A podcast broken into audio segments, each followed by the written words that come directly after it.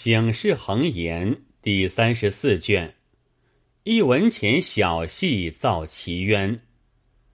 世上何人会此言？休将名利挂心田。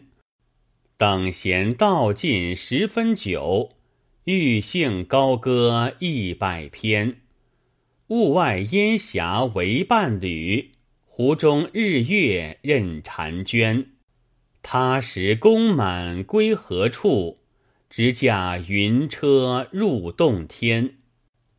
这八句诗乃回道人所作。那道人是谁？姓吕，名言，号洞宾，蒲州河东人士。大唐咸通中应进士举，游长安九寺，正遇养子钟离先生。点破了黄粱梦，只宦途不足恋，遂求度世之术。钟离先生恐他立志未坚，十遍试过，知其可度，欲授以黄白秘方，使之点石成金，济世利物。然后三千功满，八百行圆。董斌问道。所点之金，后来还有变异否？钟离先生答道：“只待三千年后还归本质。”洞宾悄然不乐道：“虽然遂我一时之愿，可惜误了三千年后遇金之人，弟子不愿受此方也。”钟离先生哈哈大笑道。汝有此好心，三千八百尽在于此。吾相蒙苦竹真君吩咐道：“汝游人间，若遇两口的，便是你的弟子；遍游天下，从没见有两口之人。今汝姓吕，及其人也。遂传以分合阴阳之妙。”洞宾修炼丹成，发誓必须度尽天下众生，方肯上升。从此混迹尘途，自称为回道人。回字也是二口，暗藏着吕字。常游长沙，手持小小瓷罐起钱，向世上大言。我有长生不死之方，有人肯施钱满罐，便以方受之。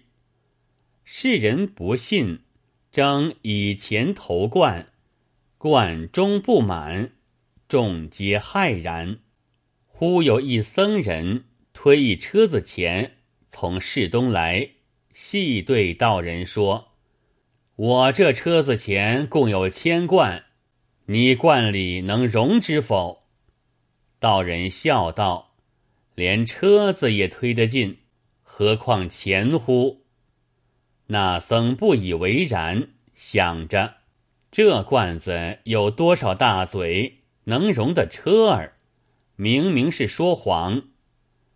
道人见其沉吟，便道：“只怕你不肯布施，若道个肯字。”不愁这车子不进我罐儿里去。此时众人聚观者极多，一个个肉眼凡夫，谁人肯信？都去撺掇那僧人。那僧人也道必无此事，便道：“看你本事，我有何不肯？”道人便将罐子侧着。将罐口向着车，上离三步之远，对僧人道：“你敢道三声肯吗？”僧人连叫三声：“肯，肯，肯！”每叫一声“肯”，那车便进一步。到第三个“肯”字，那车却像罐内有人扯拽一般。一溜子滚进罐内去了。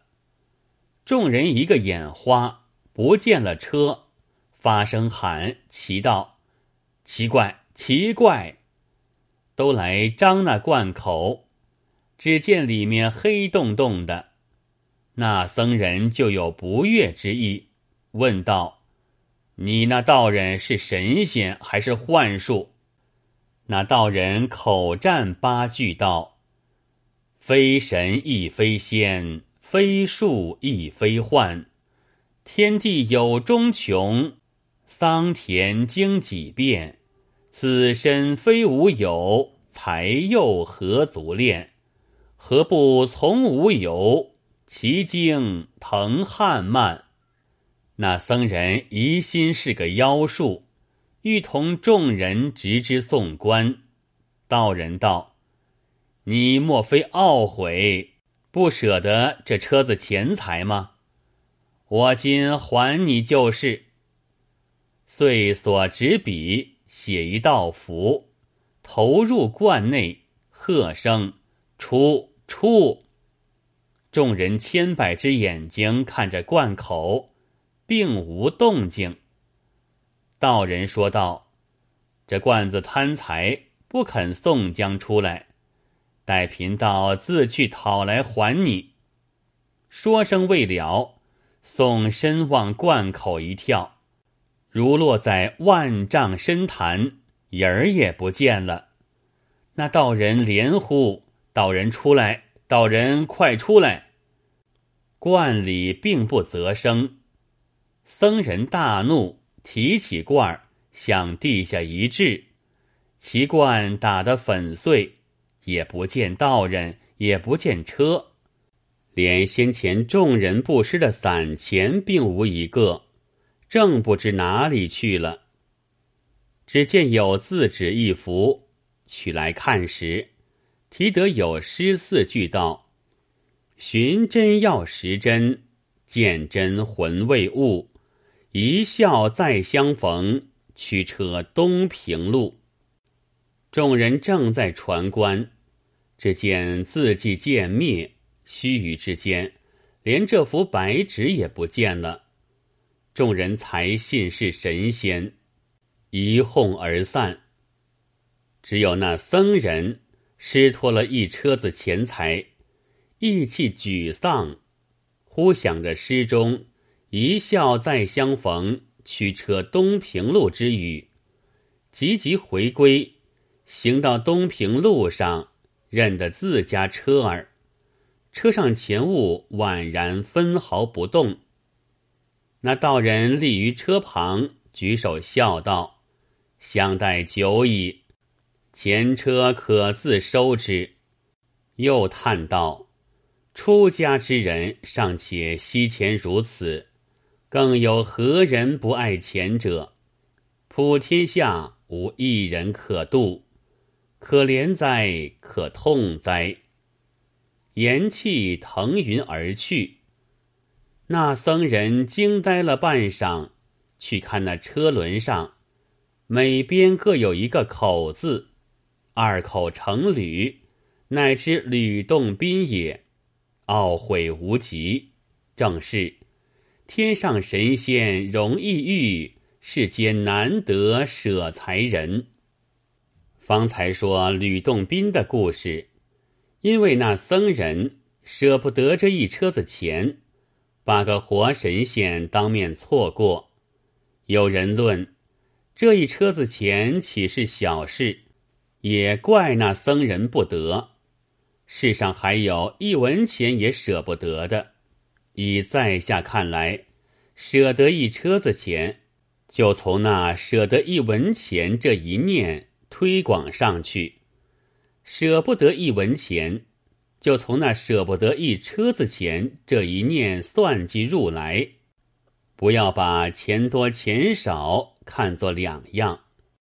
如今听在下说这一文钱小小的故事，列位看官们。各以警醒，成分治愈，且修望超凡入道，也是保身保家的正理。诗云：“不争闲气，不贪钱，舍得钱时结得缘。除却钱财烦恼少，无烦无恼即神仙。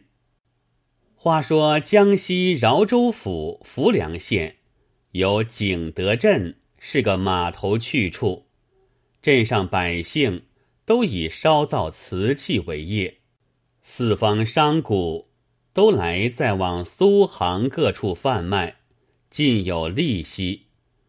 就中单表一人，叫做邱以大，是姚户家一个作手，浑家杨氏，善能描画。以大做就瓷胚，就是浑家描画花草人物，两口俱不吃空，住在一个冷巷里，尽可度日有余。那杨氏年三十六岁。貌颇不丑，也肯与人活动，只为老公厉害，只好背地里偶一为之，却不敢明当做事。所生一子，名唤邱长儿，年一十四岁，资姓于鲁，尚未会做活，只在家中走跳。忽一日，杨氏患肚痛。思想焦汤吃，把一文钱叫长儿到市上买焦。长儿拿了一文钱，才走出门，刚刚遇着东建壁一般做瓷胚刘三旺的儿子，叫做在旺，也走出门来。那在望年十三岁，比长儿倒乖巧。平日洗的是颠钱耍子，怎的样颠钱？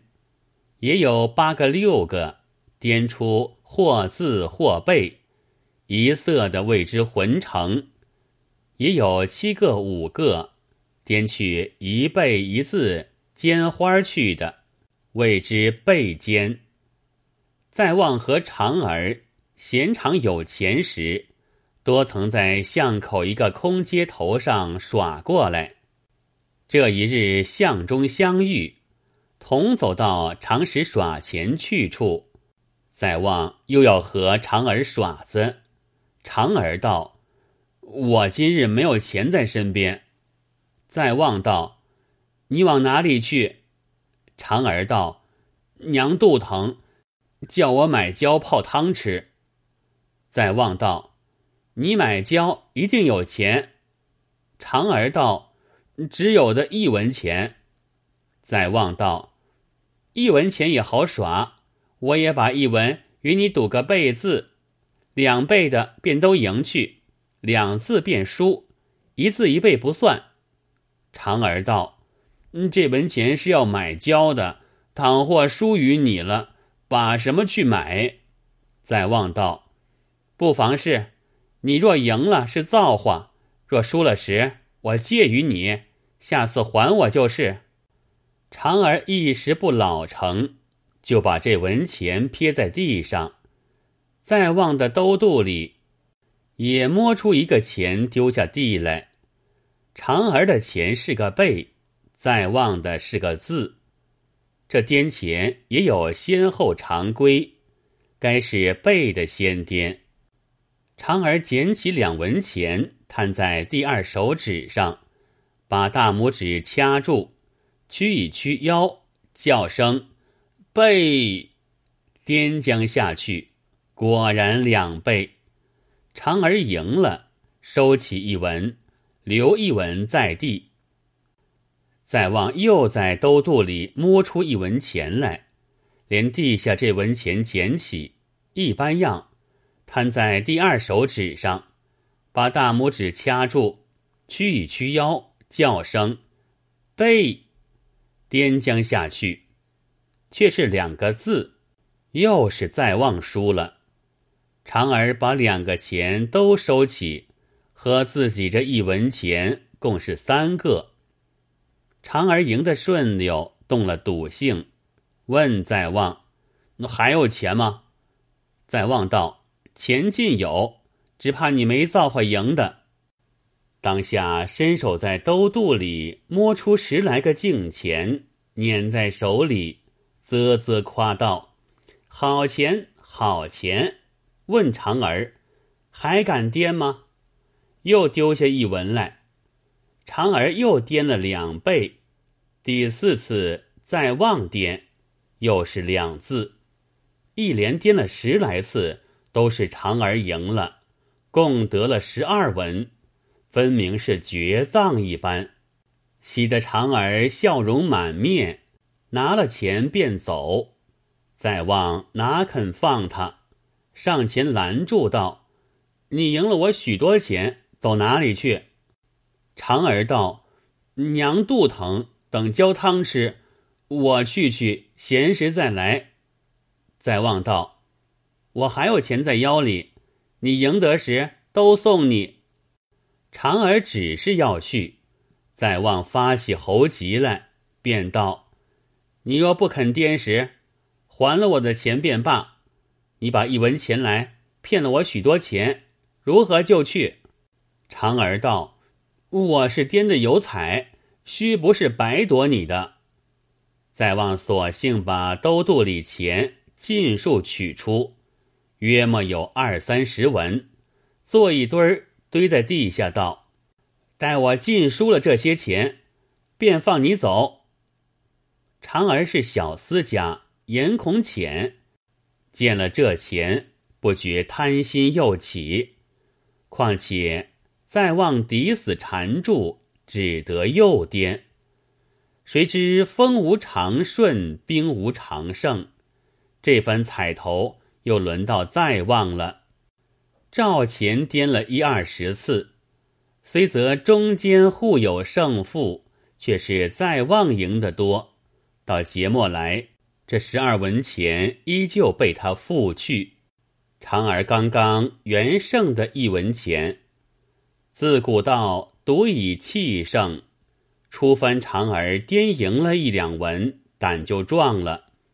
偶然有些彩头，就连赢数次。到第二番又颠时，不是他心中所愿，况且着了个贪心。手下就觉有些矜持，到一连颠输了几文，去一个舍不得一个，又添了个吝字，气便索然。